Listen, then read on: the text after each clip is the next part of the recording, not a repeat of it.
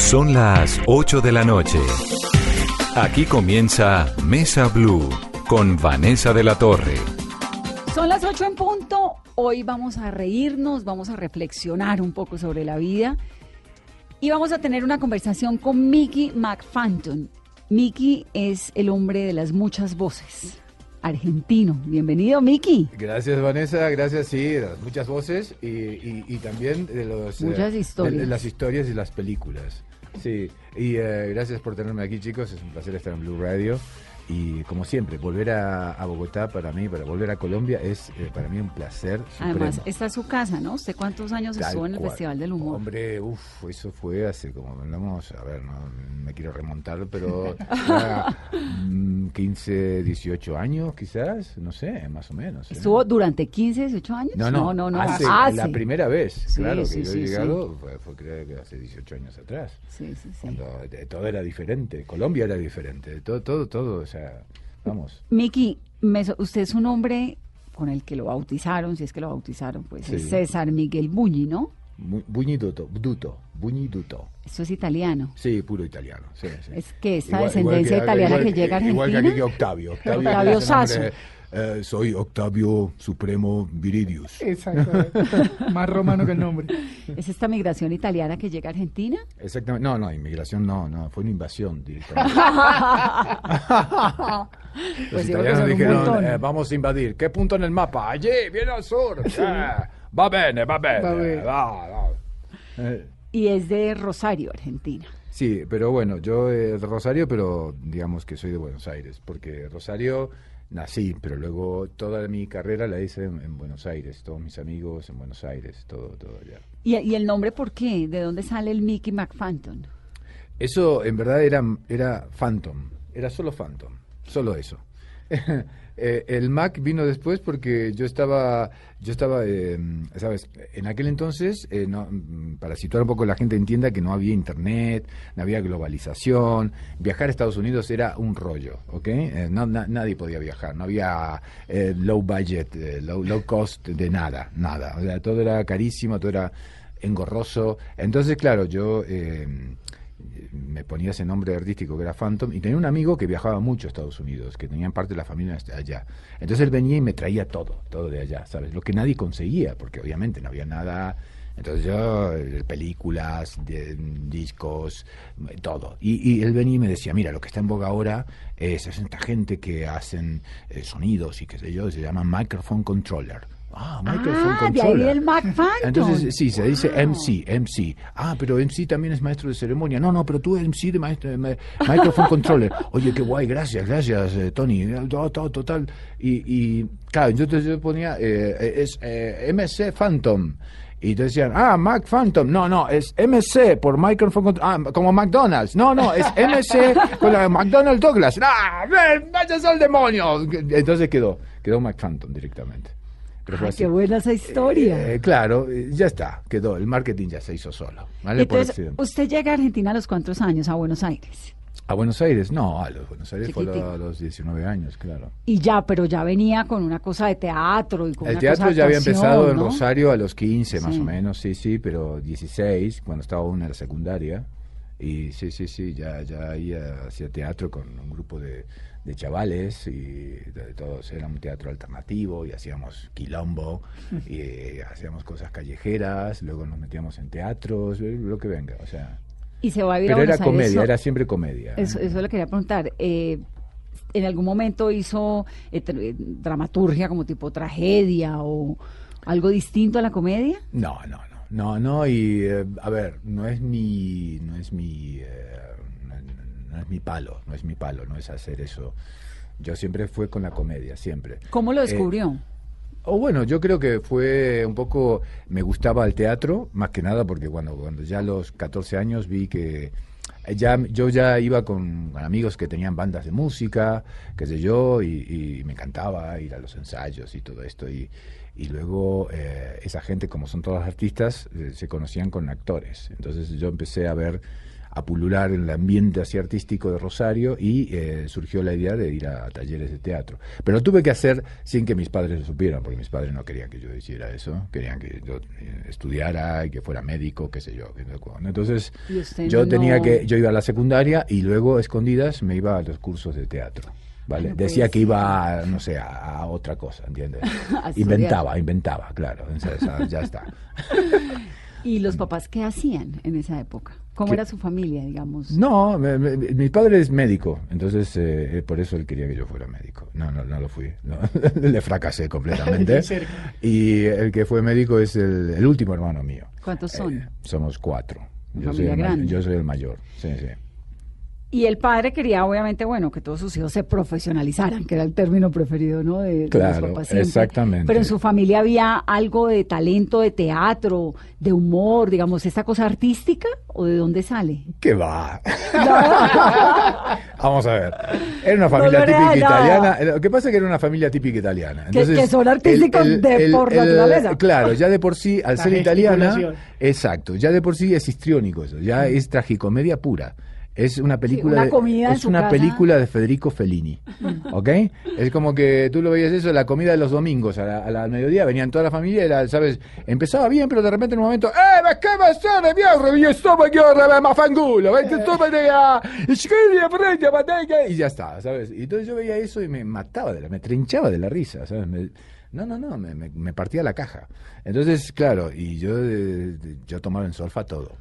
Y eso obviamente no les gustaba a ellos, ¿no? Porque, o sea, entonces yo era un poco el, jocoso siempre, siempre el jocoso. Hacía bromas, hacía prankster. Eh, yo me acuerdo tener un amigo, el negro Kosihansik. Así era el apellido, ¿eh? Kosihansik. O sea, polaco, pero yo le decía el negro. el negro Kosihansik eh, venía conmigo y el negro Kosihansik era un técnico, era, era un, era un eh, ¿cómo se dice? Un nerd, un nerdo. Era un nerdo, el tipo era un genio, el tío, ¿no? Entonces con el negro, eh, el negro venía e inventábamos cosas. O hacíamos las llamadas, atípicas en aquel entonces los teléfonos eran esto con discos, ¿sabes? ¿Sabes? Entonces llamábamos... Al estilo Tangalanga. Al estilo Tangalanga, pero en aquel entonces Tangalanga no existía todavía. Lo hacíamos desde casa, abríamos la guía telefónica y buscábamos, ¿sabes? Entonces buscábamos, eh, no sé, a las 3 de la mañana llamábamos a una persona, ¿sabes? Sí, ¿qué pasa? Eh, señor, le llamamos de la comisaría número 21. Es que eh, eh, acabamos de reportar que un, un, oso pardo se ha escapado del zoológico y está en la zona de su calle. Si escucha sonidos extraños, por favor, no haga nada, no abra las ventanas, es muy peligroso. ¿Está ahí, señor?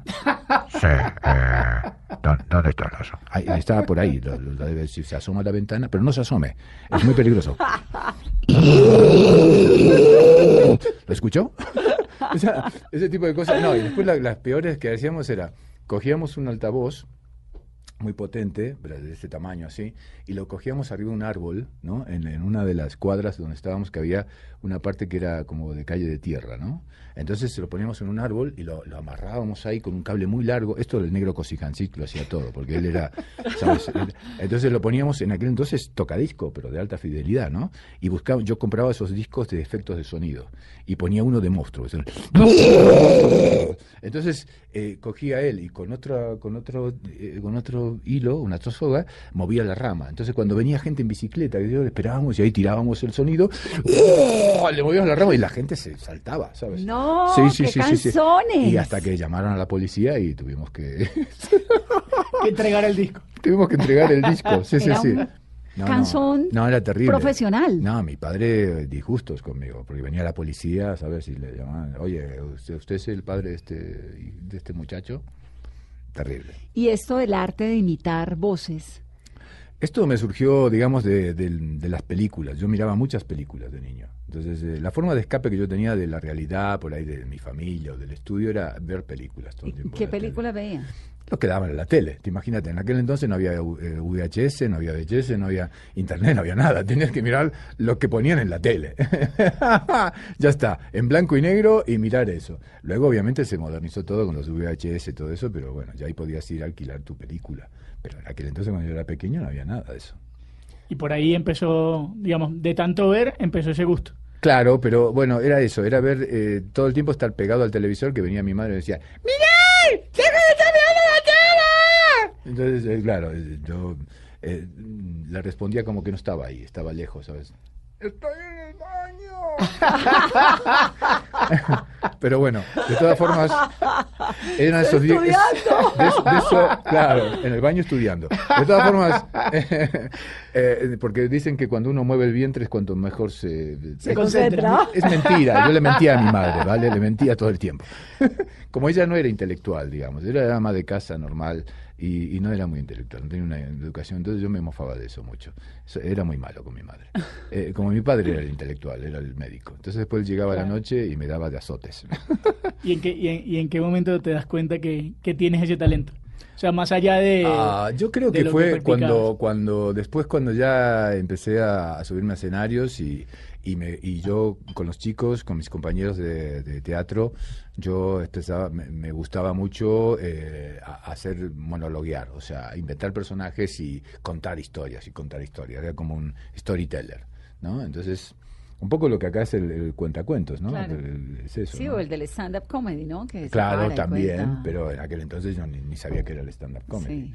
Eh, nadie sabía que era el stand-up comedy. O sea, tú veías a un comediante en una película, pero no sabías que ese tipo era además un, este, un cómico de stand-up. Pero entonces, eh, eso está interesante lo que pregunta Octavio. Entonces aprende como viendo películas y va sacando personajes. Exactamente, exactamente. Historias y personajes. Claro, y siempre Y con les- eso llega a Buenos Aires. Con eso llego a Buenos Aires y es ahí cuando me dicen, tú tienes que ir a, a los pubs y presentarte ahí, tío, porque eres muy bueno y tienes que hacerlo.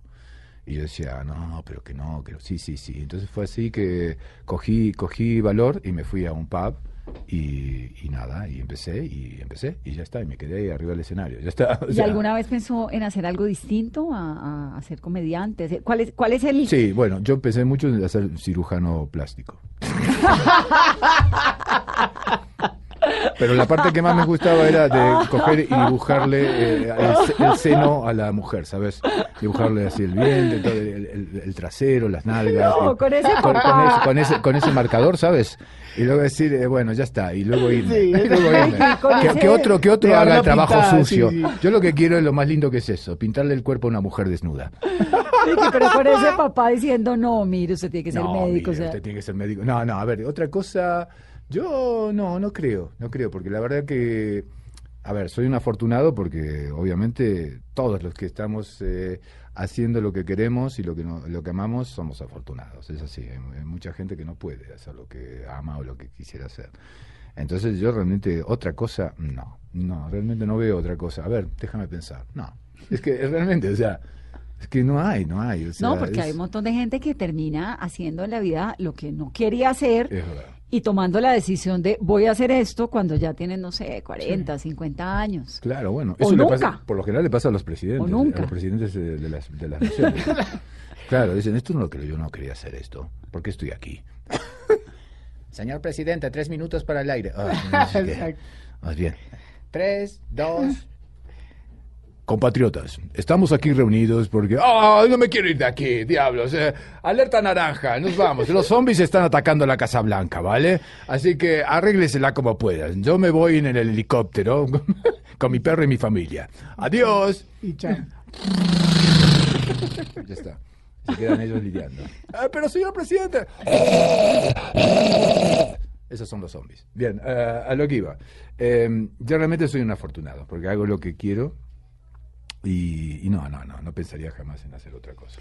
Bueno, iba a estar hasta el 12 de abril en Bogotá, Sí, en el Teatro Escandia, ¿no? Ahora viene, exactamente. Mejor ahora viene morir de risa. El nuevo show que traigo es exclusiva para, para Colombia, porque este show lo estoy estrenando en Colombia.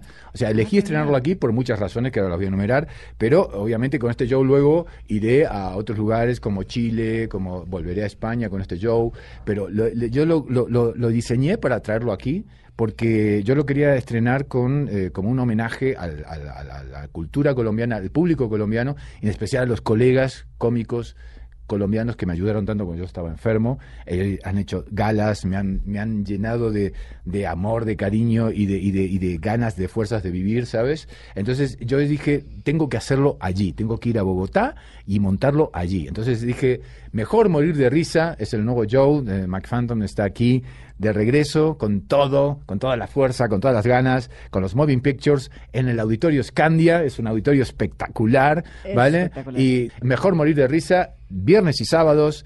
Van a ser 12 funciones espectaculares y Lógicamente le pido a la gente que eh, si, si ya están desesperados, ya están desesperados, ¿verdad? Sí, estamos. Bien, bien, entonces eh, eh, llamen ya, llamen ya al 747-0611. Ese es el teléfono Pin para Ticket, eh, y pinticket.com, pinticket.com para tener sus boletas. Bien, bien, gracias, gracias por estar allí, ¿vale? Y eh, de- sigue haciendo lo que estabas haciendo. Bien, estás estudiando en el baño, eso es muy bueno. ¿De qué se trata el show?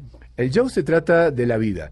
A ver, de la vida interpretada, o sea, vista desde mi punto de vista, porque yo vuelco un poco todo lo que me pasó a mí desde lo que estábamos hablando contigo, Vanessa, antes, ¿vale? Desde lo que estábamos hablando de las películas adultas, ¿recuerdas?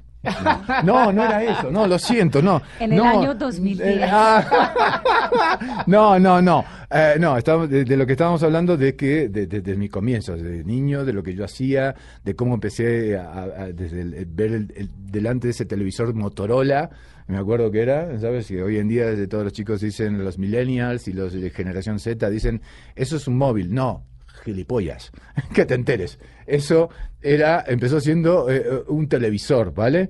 Porque Motorola fue la primera compañía americana que, de- de- de- desde luego, mm, con la guerra, todo hicieron con la guerra siempre, todos los inventos. Hicieron el primer teléfono móvil en la Segunda Guerra Mundial, por ahí no lo tenían ni los japoneses ni los alemanes, solo los americanos.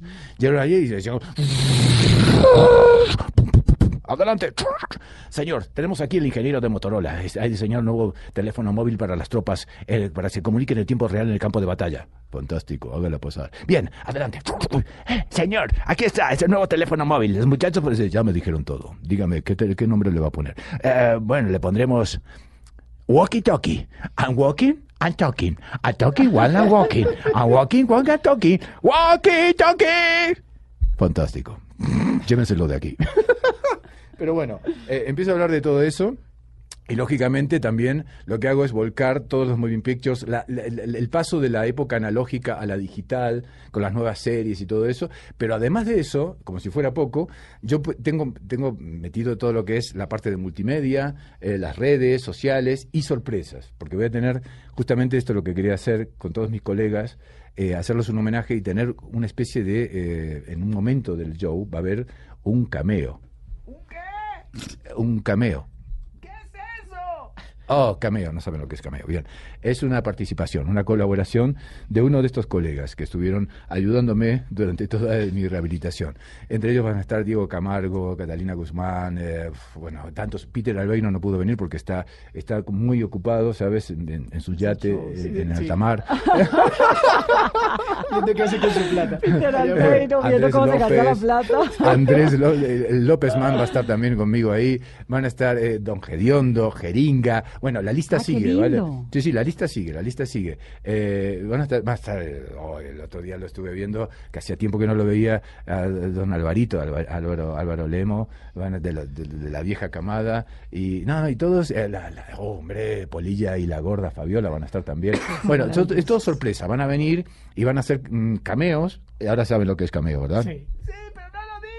Bien, eh, van a hacer colaboraciones conmigo ahí, van a participar y bueno, va a ser eso, todo un homenaje. Espectacular. Sí, sí, va a ser genial. Y lógicamente, bueno, nada, la, la onda es que vengan y a, a- a- a participar de esta risoterapia. En el Teatro Escandia. Miki, en el año 2010 Sí. le ocurrió a usted algo que le cambió la vida. Hombre, claro. ¿No? ¿Qué fue lo que le pasó?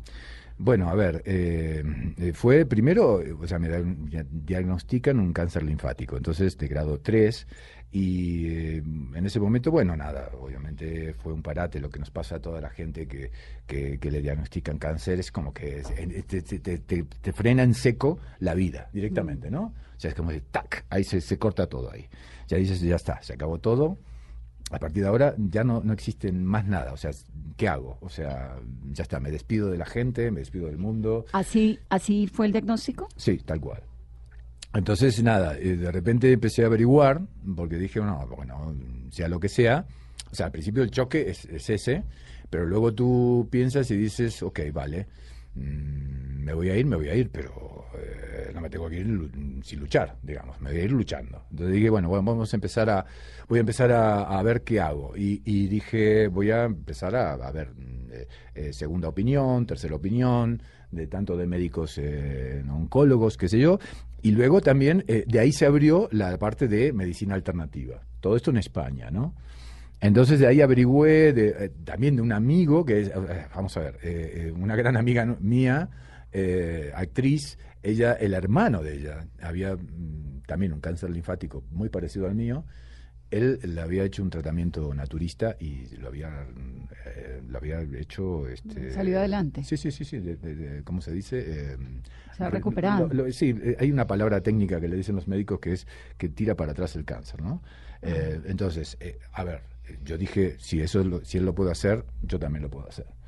Entonces me comuniqué con él, él me dio los datos de la gente con la cual lo había hecho y yo empecé a averiguar y empecé a yo a hacer el trabajo es un, un trabajo muy detectivesco que uno que tiene que hacer no porque esto no está no está no es, no, no- no es que está vas a un hospital y te lo te lo ponen como como menú digamos no de opciones.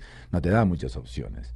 Entonces es lo que hay los protocolos son así y ya está. Entonces eh, yo me salí del protocolo y hice una eh, durante un año y un mes duró el tratamiento este, holístico, natural. ¿Y era Eh, que de alimentación básicamente? Básicamente es cambiar toda la alimentación. Yo fui una alimentación vegana, vegetariana, vegetariana, vegana. Y aparte de eso, obviamente, acompañado de, este, de muchas cosas más. O sea, no es solamente eso. O sea, es eh, un trabajo de en terapia natural de rehabilitación, de, de respiración, de meditación, de, de todo. O sea, oxi- oxigenación. ¿Pero estuvo internado en alguna parte? No, no, internado no, era siempre desde mi casa yendo a, a ver a terapeutas y En luego España. en España, claro. ¿Y por qué estaba en España coincidencialmente? ¿Por trabajo? Pues claro, yo me fui a España hace mucho tiempo atrás, me fui en el 2001 o 2002, yo me radiqué en España. Estaba viviendo en España Claro, o y sea- comienza a hacer este, este tratamiento. Con el riesgo, además, supongo, y el temor de que tal vez no funcione o no. Claro, pero al tercer mes, con las primeras analíticas, eh, se vio el resultado que era espectacular. La remisión, esa es la palabra, la remisión era muy grande, o sea, había una, una remisión en, en todos las, las- los niveles de que daba la analítica, daban para atrás. Entonces, eh, ahí yo lo que dije, sigamos Sí. con esto, sigamos con esto a full, o sea, a full. Entonces yo veía que podía hacerlo y que daba resultado, entonces dije, puedo durar un año, que es lo que dura. Por lo general las terapias naturistas, por lo general para la remisión total es un año y un mes, eso te lo dice cualquier médico. Entonces, eh, claro, es así. Hay, obviamente que tenía que ver con el tipo de cáncer que yo tenía, Claro. porque hay otros cánceres que no se puede, porque te ataca un órgano vital y no puedes, no tienes un año, Claro. no, tienes, tienes, no tienes ni un mes quizás Sí. tienes que acudir a, o, qué sé yo, a veces a cirugía o a veces a, a quimioterapia o radioterapia lo Sí, que fuera. terapias ¿no? más agresivas. agresivas porque tienen que ir a, a- a- Al punto. claro, a tumores, a- para, para volver a restituir la funcionalidad de ese, de ese, or- de ese órgano vital, ¿no? Por ejemplo. Pero bueno, nada. eh, Bueno, pero bien. Entonces yo- esto fue hace siete, hace en el 2010, ¿no? 2010. Hace 20 años. y claro, lo que pasó después fue que yo, eh, después de estar unos años sin ningún problema, eh, comencé a tener problemas y, y resulta que eh, tuve, eh, regresó ese cáncer que se había ido, que yo había remi- lo había hecho remitir, regresó, pero de una forma, claro, o sea... Más agresiva. No, no, claro, agresiva en el, agresiva en el sentido de que me, me atacó un órgano vital que es el pulmón. ¿Eso fue cuántos años después? Eso fue ahora, eso fue hace 2017, el, el año ¿no? pasado, claro. Sí, Eh, o 18. sea, eh, eh, fue finales de 2016, 2017.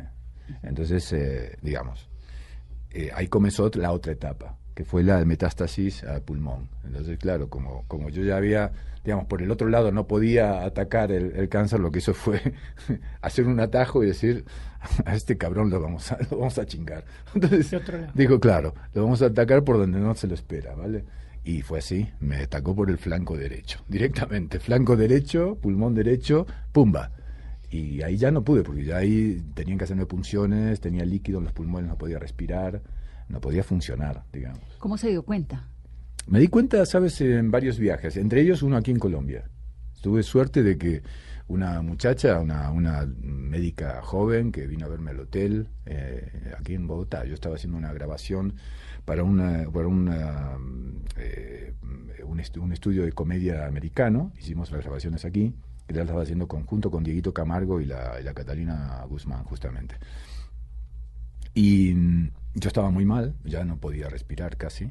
Tuve que, o sea, ya me costaba actuar, inclusive. Y entonces llamé a, a la médica, vino esta médica con, con- un pibe, un, asistente, un, eh, un enfer- enfermero, y ella me auscultó todo y me dijo, usted tiene algo en el pulmón derecho. O sea, Y era, pero usted la llamó ¿por qué? Porque estaba con un porque ¿qué yo estaba muy mal, estaba muy mal. No, sabes que la altura aquí a uno viene de Claro, afuera. la altura pega pero a mí, durísimo. pero claro, pero, pero digamos, a mí ese, eso se me va al cuarto día, al tercer Sí. cuarto día, ya se me va el efecto, digamos, ¿no? Aparte haciendo ejercicio, qué sé yo.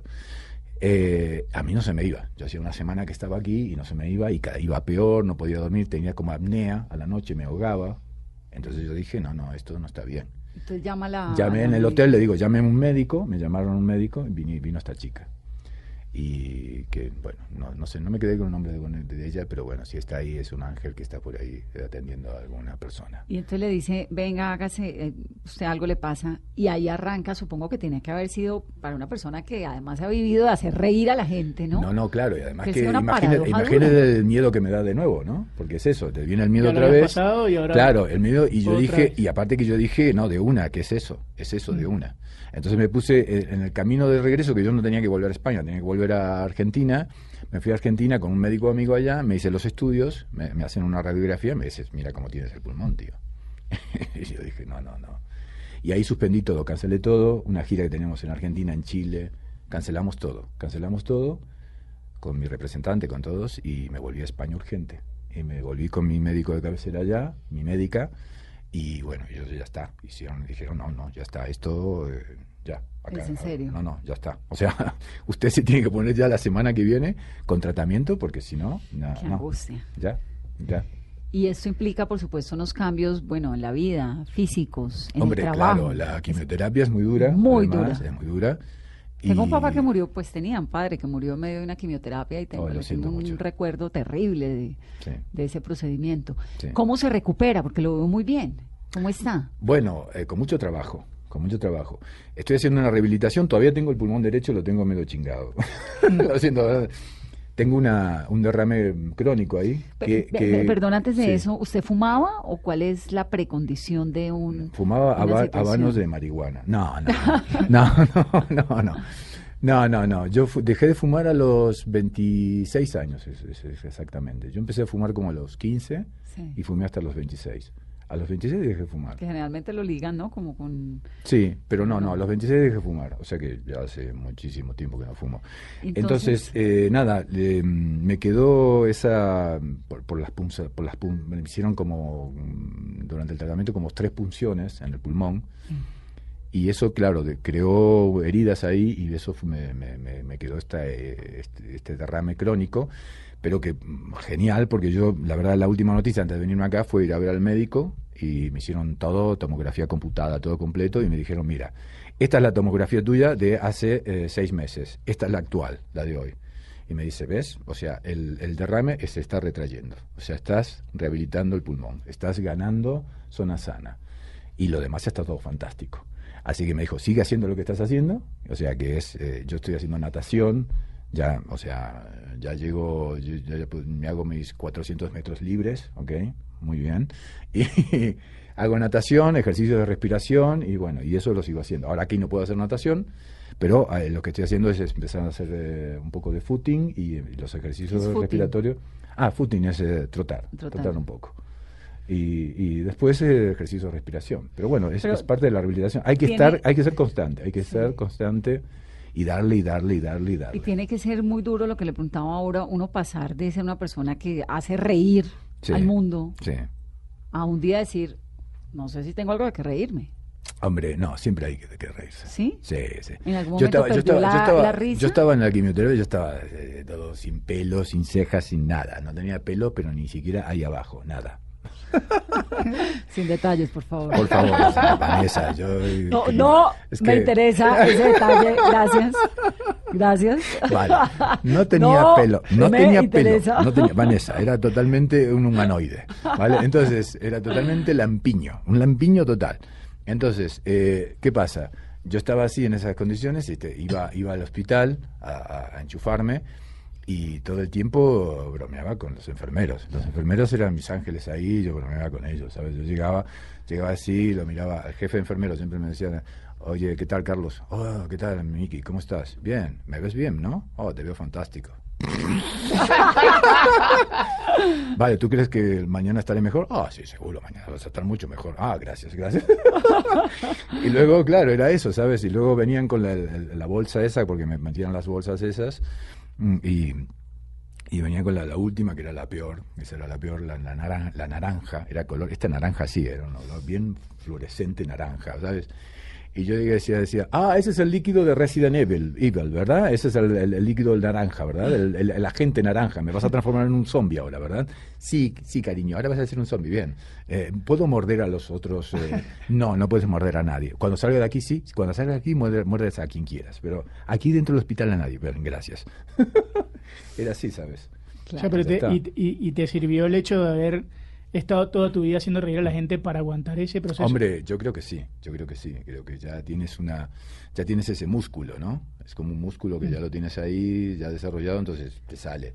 Pasas la parte mm, horrible, pasas la parte que, que, vamos, que, que estás fatal, pero luego cuando estás un poquito mejor, que ya estás, bueno, que ya tienes un poquito más de energía y ahí ya, ya te viene, ya te viene la, la vis, la vis cómica te sale, ¿sabes? Es así. Usted es bueno para reírse hasta de usted mismo. Hombre, eh, Sobre eh, todo. eh, eh, sobre todo, o sea, yo creo que el cómico, el cómico lo que hace es primero reírse de sí mismo, para luego tener la empatía con la gente. La gente no va a tener empatía si yo no me río de mí mismo. Y en esa época tan complicada de la salud, ¿cómo se reía de sí mismo? bueno, para empezar me miraba al espejo. Ya está. Entonces, eh, claro, me miraba al espejo y decía, hostia, coño. Ay, te ves fatal, ¿sabes? O sea, es tipo, bueno, vamos a hacer algo al respecto, ¿ok? Primero, ¿qué, qué, qué necesitas? Mm, cejas. Bien, vamos a pintar esas cejas. y ya está, y así, bueno, de hecho, cuando me subí al escenario, las primeras subidas, que estaba todo así sin pelos, y entonces me pintaba las cejas para que la gente pudiera ver el- la, expresión Ah, de, mi rostro, ¿sabes? Por lo menos. Y ahí es cuando entran a jugar lo que nos contaba ahorita a propósito de, de la obra que hay en el Teatro Escandia hasta el Sí. 12 de abril, que comienzan a participar estos humoristas y estos colegas colombianos. Exacto. ¿De qué Y- forma? Y, y además, bueno. ¿De qué eh, forma se hizo ahí como una solidaridad eh, que para usted ellos, fue ellos, dijeron. Ay, eh, se quitó las gafas, por eh, fin. ellos Yo sí decía, uno pues a las 8 de la noche engafado. me daba era pena decirle, pues Pero, dije, a no, si le digo algo me la va a montar. Pero Vanessa, a la, a la gente, bueno, hoy en día sí, porque la, la radio ya se, se transmite por, por también por redes, pero eh, la gente no, no ve nada, no, no sabe que yo no llevo pantalones. Yo no había sido capaz de decir, "Quítese las gafas que le quedaron los ojos. Me hace reír, tía. Bueno, nada, la historia es, ellos empiezan de una forma completamente eh, natural. O sea, yo no, yo eh, no me lo esperaba. Cuando viene mi representante me dicen, mira, toma, me, da el- la foto ¿no? en el móvil de- del, póster de lo que estaban ellos, de la gala que estaban programando. Y yo le digo, ¿qué es esto, tía? Pero vamos, eh, pero por favor, no lo puedo creer. Sí, sí, sí, sí. Y ellos solitos, ¿eh? Pero tú le has dicho algo. No, no, no, yo no he hablado con nadie. O sea, e- ellos me han hablado a mí y me han dado esto ya. Pero es que esto es pero alucinante. Bueno, es que ellos después me, hablé con varios de ellos y me decían, mira, Miki, yo me he criado viéndote a ti. Entonces de repente que, que te pase esto, que estés pasando por esto, ellos dicen, eh, se miran entre ellos y dicen, oye, hagamos algo con el Miki, ¿vale? Sí, sí, vamos todo, que va, sí, sí, de una, de una. Todos. Y cómo es de linda la solidaridad. se no, no, es alucinante. Impresionante. Y una bola, y bueno, y después me pasó lo mismo en España con los colegas de allá. Los colegas de Sevilla, los sevillanos, los de, los de Barcelona, los barceloneses. ¿Y qué hacían? ¿Recogían fondos? Sí, sí, sí, sí, empezamos a hacer la gala. Y luego me pasó con los argentinos en Buenos Aires, hicieron lo mismo. Y yo decía, no, no, por favor. Pero los primeros, los que primeros dieron la, la, la, la, paso. la- la punta al ariete Fueron fueron los colombianos. Ah, ¿vale? Luego los demás vinieron y dijeron, hostia, qué buena idea. Sí, va, vamos con Miki, vamos con Miki. Va, pum, pum, pum, pum, pum. Y yo dije, no, no, tío, por favor. Y yo, claro, yo miraba eso. yo- no, ¿no? claro. Y, y yo era, era que me, me acuerdo siempre de la película esa de Mike Myers, que me encanta que, que todo le pasa eso y el tipo dice, eh, no voy a llorar, no voy a llorar, no voy a, no voy a llorar. Y después estaba llorando como un imbécil, ¿sabes? O sea, hacían, hacían las entrevistas y yo terminaba llorando. O sea, no voy a llorar. Eh, Pero es genial, es que eso es, es, es muy fuerte. Es muy muy, o sea, fuerte, te supera. O sea, es como que. O sea, dices, pero macho. O sea, de una forma totalmente eh, natural, o sea, fuera de ti. O sea, es algo que tú no controlas. Y es alucinante. Quisiera uno preguntarse qué hizo uno para eso, ¿no? Claro, exactamente. A mí me pasaba eso. A mí me pasaba eso. Yo, decía, yo, yo no sé qué, qué- qué he hecho para merecerme esto, tío. Pero bueno, es, es- es alucinante. O sea, a mí me, me, me, me- mató. Me mató de, de- de- No, pues, de obviamente emoción, no, al de contrario. emoción. No, no, me mató de emoción. y me dio vida. dio Aprendió, vida. aprendió eso. ¿no? No, no, es que, ¿sabes? Eh, eh, según con- la jerga, según lo que, humor, que lo es que se habla, lo que se habla, o sea, eh, eh, digamos, nosotros los occidentales estamos muy, muy, muy atrás de lo que es Oriente. Y, y todos los, por ejemplo, los chinos, eh, la, la- la- la vieja mm, lengua china, todo lo que es matar y, y vivir es lo mismo. O sea, es, son, son las mismas palabras, porque es el yin y el yang. Sí, Es me eso. mataste. Claro, exacto, exactamente. O sea, me estás matando con tanto, con tanta vida. Con ¿sabes? tanta belleza. Vamos a hacer una pausa en esta conversación en la que estoy matada con este personaje. Pero no se vayan, no se vayan porque hay más. Ya volvemos en segundos. Sargento, ¿quieres callarte, idiota?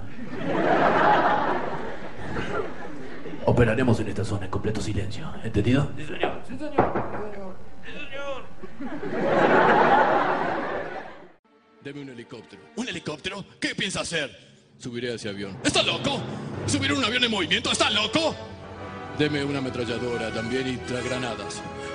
Está bien, dale todo lo que quiere.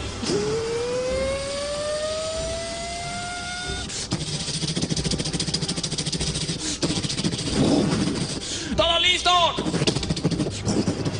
Adelante, McCoy.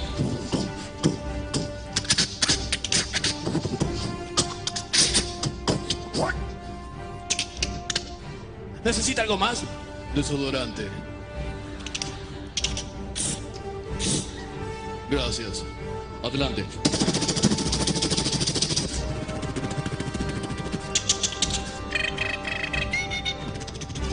McCoy, estamos aproximándonos. Acérquese lo más que pueda al ala de izquierda. Continuamos, ¿entendido? es Mesa Blue con Mickey McPhanton que nos está llenando con una vibra y con una adrenalina deliciosa. Qué bien tenerlo, yo no lo conocía en persona. Ah, yo tampoco, Vanessa, es fantástico. De hecho, tenerte. cuando era famoso y comenzó en, en Sábados Felices, Eh, sí. yo estaba muy chiquita.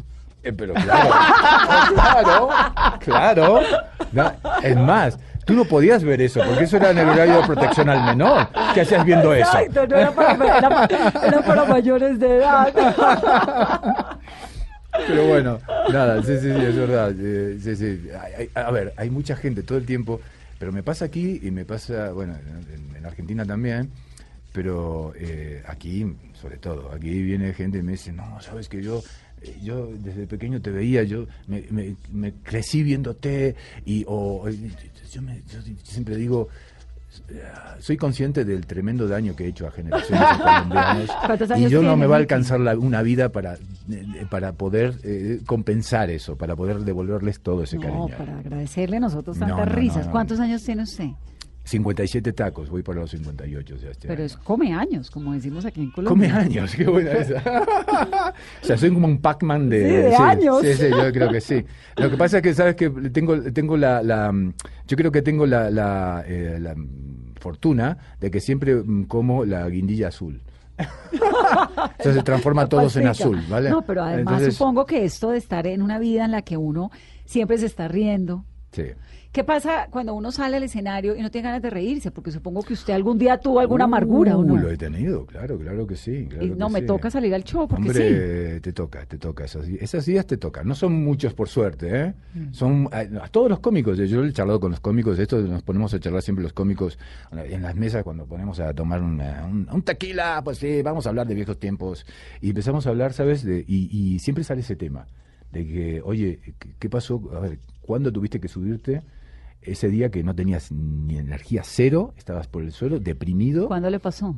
Y a mí me pasó, por ejemplo, eh, me pasó una, eh, una me acuerdo muy, muy, muy grande, fue cuando eh, en Madrid eh, fueron los, los atentados de yihadistas. Sí, de de, Atocha. de Atocha, Atocha? de Atocha, De Atocha. que yo todo el tiempo estaba en esa estación, pero todo el tiempo, o sea, pero todo el tiempo, todas las semanas era subirme de un tren y bajarme y subir al otro, porque era eso, porque yo viajaba mucho por las shows, entonces esa, esa era, era una, una estación, una estación que, que converge todo, entonces converge lo de larga distancia con lo de, lo de media distancia.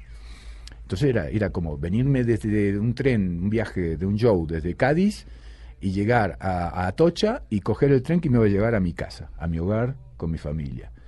Entonces, cuando pasó eso, fue terrible. Y, y yo me acuerdo que yo tenía que ir a, no me acuerdo dónde era, era por Castilla-La Mancha, un, un pueblo, un pueblo, ¿no? Una ciudad pequeña. Y me dice, y yo, claro, cuando pasó, yo digo, le digo a, a mi manager, oye, pero ¿será que el tipo este ha cancelado el show, verdad?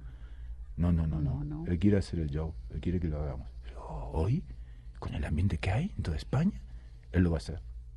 Oh, coño, vale, vale, vale. Vale, entonces nada, subí al coche y tuve que ir. Porque la vida cotidiana tiene que seguir, además. Exacto. Eso lo- lo- llegué show ahí, llegué Eso ahí, se aprende un llegué montón en esos y- y- y escenarios de llegué, y yo llegué y aparte yo esperando que el tipo me dijera, mira, no hay nada de gente, lo vamos a cancelar. No. Me dice, no, mira, el, el lugar está petado. La gente ha venido.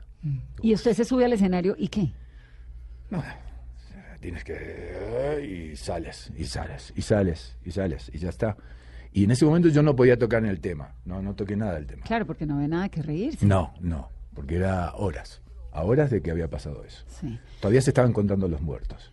Miki, ¿cómo está el negocio, digamos, con todas esas competencias que hay digitales, con los youtubers? No sé si tengan algo que ver, le confieso que ese no, evidentemente, pues no es mi campo, ¿no? Pero, eh, ¿cómo está con estas plataformas, con, con todo lo que hay en el mundo A mí- contemporáneo? A mí, a mí me parece genial. Me parece genial porque, de hecho, eh, la, la comedia se ha diversificado, ¿no? Entonces, eh, hoy, hoy día toda la gente hace comedia, Mm. digamos, por alguna forma, digamos. O sea, siempre está este listo que hace el meme y que te hace reír, o el que graba el vídeo. Eh, entonces, ya está. Los challenge. No hay nada más estúpido y descerebrante que un challenge. Pero te, pero te matas de risa viendo a un estúpido descerebrado que hace eso, ¿sabes? El challenge del agua, de la boca llena de agua. Eh, Exacto, el challenge del Kiki, o el challenge de, entonces ya, de eso hablo en el show, de hecho. Y entonces, nada, eso a mí me encanta. ¿Cuál es porque tu yo creo que me voy a preguntar, ¿eh? El ¿Cuál? challenge mío. A mí me gusta, siempre me gustó el, el, eh, el mannequin, el mannequin challenge. Entonces, de hecho, yo voy a trabajar, voy a jugar con la gente, voy a hacer unos momentos así. ¿Cuál es el que- mannequin yo- challenge? Están todos, Eh, esto- todos se detienen y ahí. hacen el... ¡Ay, el video! es maravilloso, pero es que ese tiene un componente de creatividad genial. Claro, ¿no? a mí me encanta, el de Claro. mannequin me encanta. Entonces, eh, de hecho, yo en el, en el teatro vamos a hacer, voy a hacer varias cosas interactivas con la gente y una de ellas es el mannequin. Yo quiero hacer el mannequin con eh, lleno ahí de gente, ¿sabes? Es buenísimo, sí. y, y bueno, pero yo me voy a preocupar realmente por la competencia, ¿sabes cuándo? Cuando eh, ya eh, el, el- el humor lo hagan robots. Ahí me voy a preocupar. Sí, como yo cuando el periodismo lo hagan robots. Eh, no la presentación de noticias, que ya hay quien lo haga. Ya hay quien, ya hay robots, ya. sino el periodismo, No, no, la ya, reportería. exacto, ahí va. De acuerdo. Ahí va. Y en Colombia, pues hay una meca, hay una, hay un caldo de cultivo súper interesante y un gremio tremendo en esto del humor. En comparación con otros lugares del mundo, ¿cómo está Colombia? Sí, sí, sí. Colombia está ahí entre los primeros, definitivamente. O sea, eh, los mexicanos están también ahí muy al, al- Pero lo que pasa es que ellos tienen la ventaja de que están muy pegados a Estados Unidos y toda su cultura, Claro. eh, la- digamos, la, la, la Mexican, eh, ¿cómo se llama? Tex-Mex. el Tex-Mex. El Tex-Mex desde hace muchos años cruzó la frontera. Entonces, ellos llevan esa ventaja, pero...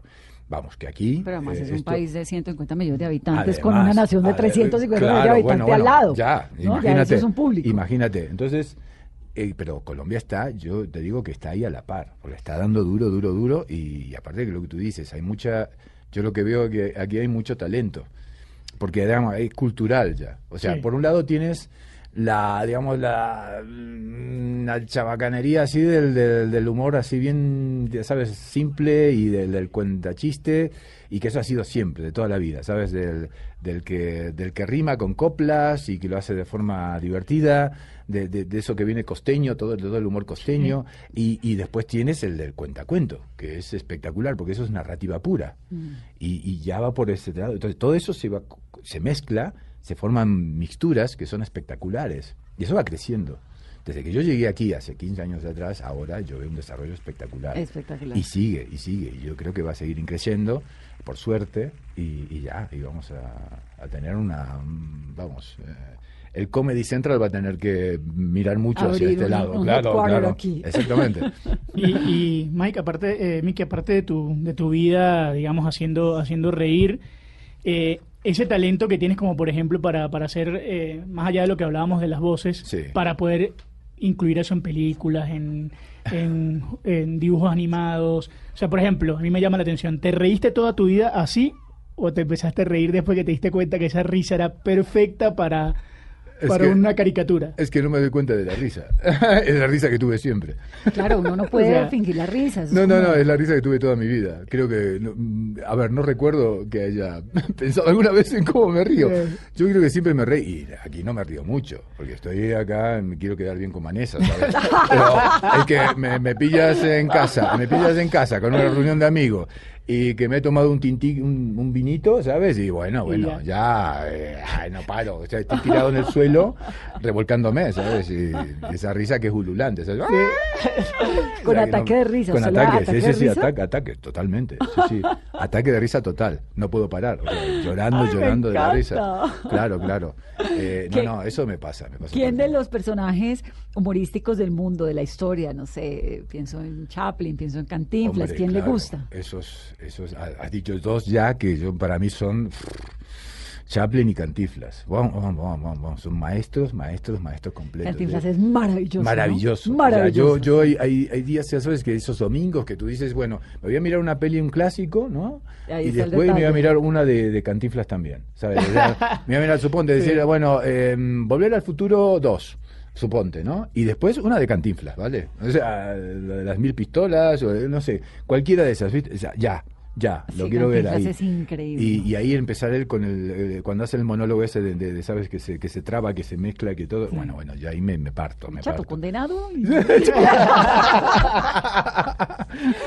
que tengo mi Muy bueno, muy bueno, me encanta. Eh, Cantinflas, Chaplin. Chaplin, bueno. Pero después- usted, por ejemplo, era de los niños chiquitos que iba payaso a la fiesta o mago y se la montaba el payaso al mago o le Ah. gustaba o qué le gustaba. No, lo que pasa es que en las fiestas, cuando yo era chiquito, no, no se estilaba lo del mago en la fiesta.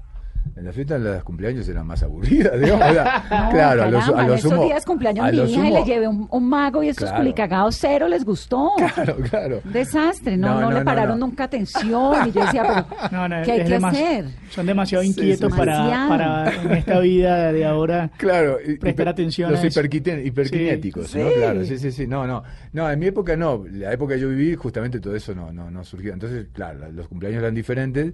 Entonces, nada, nos las pasábamos como nos las pasábamos, nada más. Después, cuando fueron ya más de grandes, era el, el bailecito, ¿sabes? De bailar y salir con la chica que te gusta y esto, lo otro, y, y sabes, y eso, pero nada más. Todo esto que tú dices es la generación después. Recuerda que eres muy joven. Sí, sí, sí, no me tocó esa época. Y el humor, por ejemplo, de, no sé, de Roberto Gómez Bolaños. Hombre, claro. Bueno, eso, yo en verdad todo eso lo descubrí al venir acá. Claro. Cuando vengo acá y me encuentro con, con toda la cultura colombiana, empiezo a ver y entonces me empiezan a contar de toda la historia, de cómo viene, ¿no? De, de- de- de tantos años, de sábados felices, de todo cómo viene de aquella, de aquella época.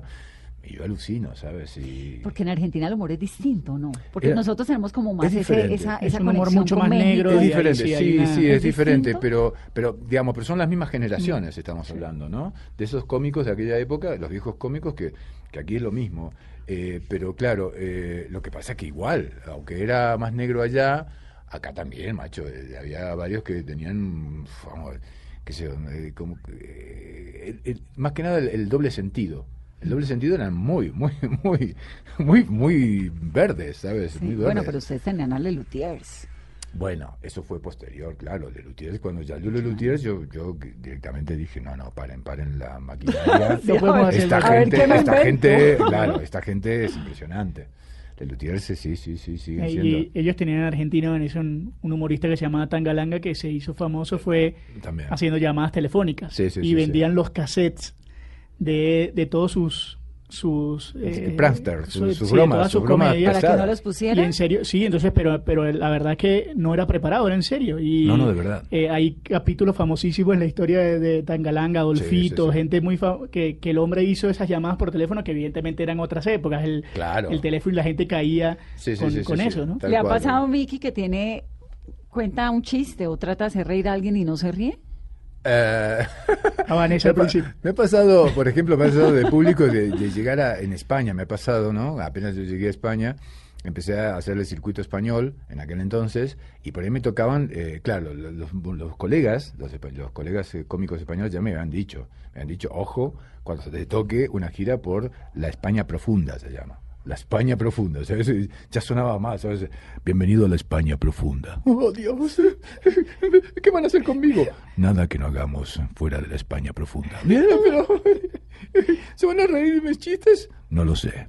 Espero que sean lo suficientemente profundos como para que los entendamos. Bueno, la España profunda es, no veas. ¿Qué es la O sea, España yo he llegado, profunda? la España profunda son pueblitos de gente, ¿sabes? Muy, muy... Acartonada. Ah, sí, digamos. eh, Muy españoles. Muy O españoles. sea, muy dentro. Sí. Y entonces, nada, yo me acuerdo que, claro, yo estaría con lo de eh, la migración, los misiles, la- ¿sabes? Rambo y qué sé yo, y los tipos se quedaban así. O sea, tipo, y era, claro, y no era gente, no, era- no, no, te estoy hablando de un público que la media eran 60 años. Claro. Claro. Era todo, 60 años. O Lo sea, que van a los shows O en sea, esos pueblos. La media era coma profundo. O sea, coma profundo 4, coma 4. ¿Vale? ¡Qué O sea, angustia! claro, una angustia total. Entonces, Bueno, pero a mí me pasa eso. Yo cuento chistes y nadie se ríe. no, no, no. Estoy acostumbrada, Pero- no, no me los entiendo. No, y, y, y sabe que llama la atención que si hay un, un acento difícil de romper es el argentino y él ya habla más español es que ese Sí, es acento... argentino. no, pero no le puedo coger el acento de dónde, porque ya no es ni, Español. ni argentino ni español, tiene la mezcla a de español con argentino, con Tex-Mex. Sí, Tex-Mex el también, Tex-Mex, sí, sí, sí, con el sí, italiano de fondo. ¡Hola, trae pinche tequila! ¡Ándale! Pues que sí. Oye, que déjame pasar, que no pongas esta muralla. Sir, you have five seconds to complain. This is U.S. territory. ¿Pero qué dices, gringo? Que trabajo en Taco Bell. Del otro lado tengo a mi familia. Ay, qué chingada. Sir, we open fire now.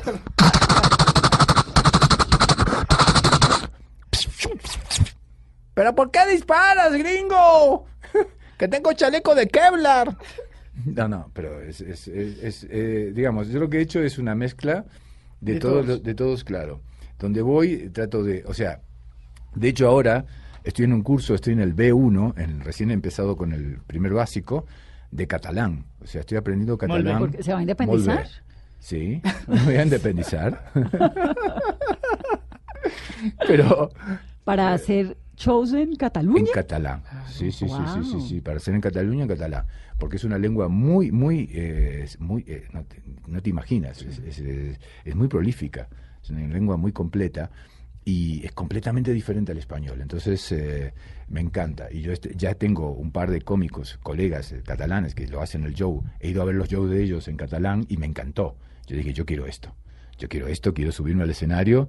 Como me pasó con el inglés. Cuando yo aprendí- cuando llegué a Estados Unidos, digo, yo tengo que aprender inglés. Porque, a ver, ¿qué, qué hablan acá los gringos? Hablan inglés. Tengo que Claro. hablar en su idioma.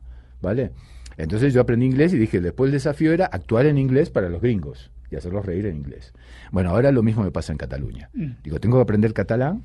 Así que nada, dentro de, mm, no sé, la, la, la propera vagada, la propera vagada, mm, quizá esté hablando catalán. ¿eh? Molt bé, molt bé. Qué gusto tenerlo. No, por favor. el Muchas gracias mío. por hacernos reír. Qué, qué maravilla. Hasta el 12 de abril en Bogotá. Sí, no se lo pierdan. Escandia. Mejor or, morir y ir de risas en pinticket.com el 747-747-0611. Allí tienen que llamar para tener sus boletas para mejor or, morir y ir de risas. Sí, un show espectacular, lo último de lo último de Mac Phantom, con sorpresas, con invitados por sorpresas, con, eh, con colaboraciones de, de estos colegas que son... Muy bien, lo has aprendido, muy bien, muy bien. ¿Sigues en el baño? Sí, tengo mucho que estudiar. Bien, ok, ¿cómo ¿Es Mickey o Mac?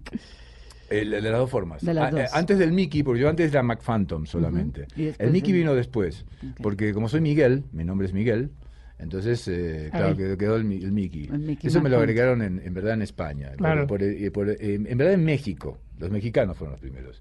Ellos tienen de poner todos los nombres en inglés, ¿sabes? El Johnny, Sí. el- Sí, sí, sí, ¿sabes? O sea, la- Luis Miguel es el Mickey. El Mickey, claro. Entonces, claro, yo era Miguel, me hicieron Mickey. Y ya está, quedó Mickey. Pues Miki, bienvenido siempre a Mesa Blue, qué dicha. Ah, tenerlo. Mesa Blue, los voy a tener en mi corazón y hasta la próxima, ¿vale? Aquí, siempre bienvenido. Cuando ah, eh, aprenda catalán perfecto viene y nos hace un programa entero en catalán. O nos Ah, invita muy a bien, Nuestra gran sí, sí, sí, audiencia sí, en sí, sí. Cataluña. En a Barcelona. Les priva Mesa Blue en Barcelona.